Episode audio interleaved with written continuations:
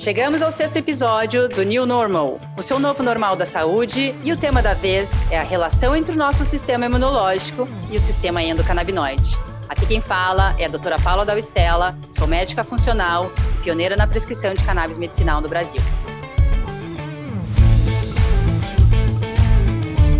Então, o New Normal traz a mensagem do novo normal na saúde uma nova realidade na quebra de paradigmas, na nova forma de entendermos o corpo humano e seus processos fisiológicos e o quanto os nossos hábitos se relacionam com as nossas doenças para podermos ser o protagonista da nossa própria história.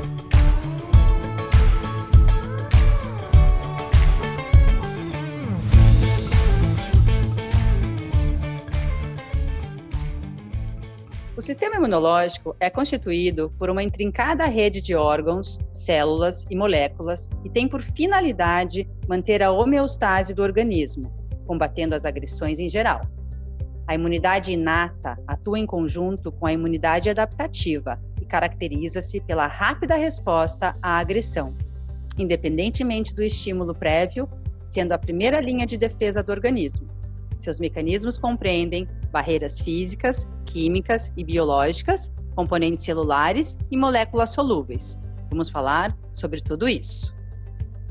Quando nascemos, e principalmente se for de parto normal, recebemos pelo canal do parto e aleitamento materno as nossas primeiras colônias de bactérias fundamentais para a formação base do nosso bioma, que carregaremos para o resto da vida e a parte fundamental do nosso sistema imunológico. Também via leite materno receberemos anticorpos e endocannabinoides que atuam fortemente na proteção do bebê. Para quem nunca ouviu a palavra bioma, pode-se entender como a flora intestinal. E vocês vão se impressionar o quanto ela se relaciona com a nossa saúde e resposta imunológica. Então podemos pensar assim: Nascemos com um tanto de células imunológicas, as quais chamamos de imunidade inata, e ao longo da vida somos expostos a patógenos e substâncias que ativam nossos anticorpos ou células produtoras de substâncias inflamatórias, com o objetivo de nos defender. Nossa primeira linha de defesa são a pele, mucosas, unha, secreções como as nasais, lacrimais, estomacais, o suor, também são formas de defesa a febre, o espirro, a tosse. A febre, por exemplo, pode ser bastante benéfica para nos defender, pois muitos patógenos não conseguem viver no calor. Nosso sistema imunológico vai sendo moldado durante a nossa vida, de acordo com a vida que a gente tem. Então, o nosso estilo de vida, as comidas que somos expostos desde que nascemos, nossas atividades, interações com o meio ambiente, chamamos tudo isso de epigenética. E a epigenética é mais forte que a nossa genética. Vocês vão entender por quê. Epigenética significa a nossa interação com o meio que vivemos, e sabemos que isso tem a capacidade de expressar os nossos genes e, consequentemente, o nosso sistema imunológico. Então, sim, nosso sistema imune sabe desde o que você pensa e come até se você dormiu bem ou tem um intestino regular, por exemplo. Então vamos falar do principal disruptor imunológico e suas consequências, o estresse. O estresse pode vir de causas diferentes, como excesso de pensamentos compulsivos, gatilhos emocionais permanentes, como também pode vir da própria alimentação e ser tão devastador como ter um relacionamento tóxico. O estresse, que também pode ser lido por inflamação, ou seja, sempre que estamos estressados, estamos inflamados. E é o principal agente de desequilíbrio tanto do sistema imune quanto do bioma intestinal. Quando estamos sob estresse, alteramos hormônios importantes, como cortisol e adrenalina, e com isso alteram-se bactérias intestinais e uma avalanche de outros hormônios e secreções. E vale lembrar que aproximadamente 80% das nossas reações imunes acontecem ao redor dos nossos intestinos. Nesse momento, gostaria que você já estivesse se questionando sobre sua alimentação, pois se 80% das nossas reações imunológicas acontecem ao redor do intestino, isso tem tudo a ver com o que a gente come ou ingere todos os dias, desde o dia que nascemos desde alimentos cheios de açúcares, infelizmente muito comum no universo infantil, assim como o uso de antibióticos, alimentos ultraprocessados, álcool, medicamentos e por aí vai. Muitas outras coisas podem alterar essa fina comunicação celular entre nossas células de defesa e nossos genes, como toxinas ambientais, presentes em diversos produtos que consumimos diariamente, como produtos de limpeza, de beleza, maquiagens, plásticos, panelas, que somados podem nos intoxicar com metais pesados e disruptores endócrinos, como o bisfenol, o famoso BPA. Então, quando vivemos com sobrepesos, sedentários e não vivemos uma vida alinhada com o nosso propósito, estamos vivendo em um estado inflamatório crônico, porém, na maioria das vezes, silencioso, até o aparecimento, posteriormente, de alguma doença. Mas eu gostaria de chamar a atenção ao processo que acontece durante anos antes de você manifestar algum sintoma e ser catalogado e chamado de alguma doença. Antes de você receber o diagnóstico, você está doente há muitos anos e nem sabe disso. A inflamação crônica silenciosa faz com que o sistema imune seja constantemente ativo, sinalizando o tempo todo que o corpo está sendo agredido. E esse é o ambiente ideal para o início de qualquer doença crônica.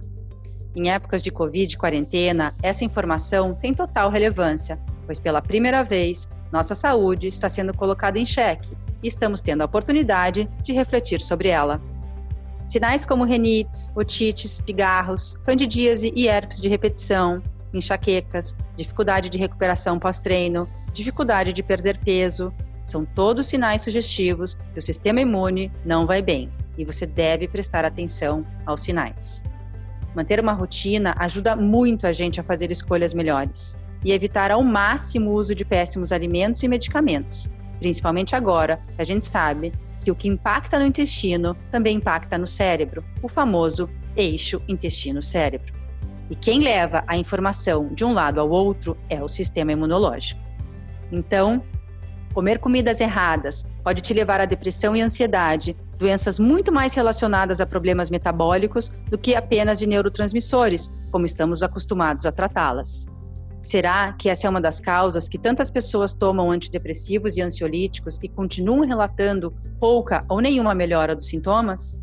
E o pior, ao invés de olharmos para o contexto total da nossa vida, adicionamos mais um ou dois medicamentos nessa composição.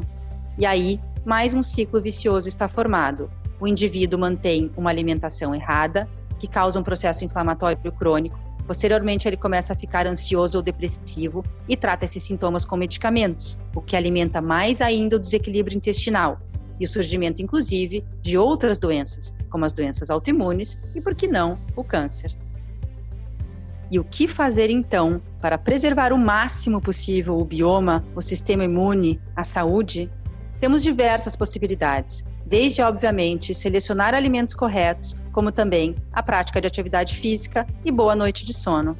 Também podemos utilizar alimentos da natureza, que sabidamente possuem propriedades anti-inflamatórias e antioxidantes, como os canabinoides.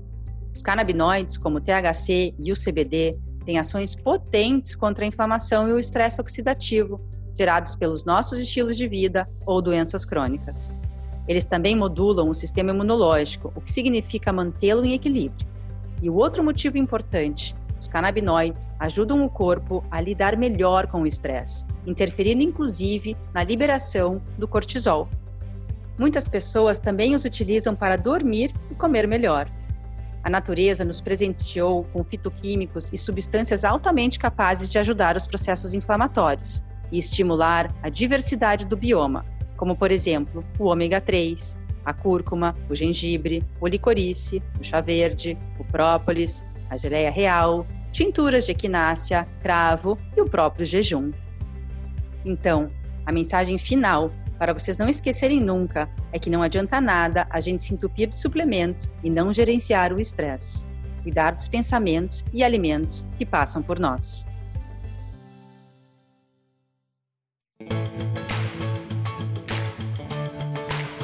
Sejam sempre bem-vindos ao New Normal, meu canal semanal, e fiquem ligados. Na próxima semana, vamos falar da relação entre o seu estilo de vida e o sistema endocannabinoide. E para quem não me conhece, pode me encontrar também nas redes sociais, Instagram, Facebook e YouTube, todos com o meu nome, doutora Paula Dalstella, e no meu site www.drapauladalstella.com.br.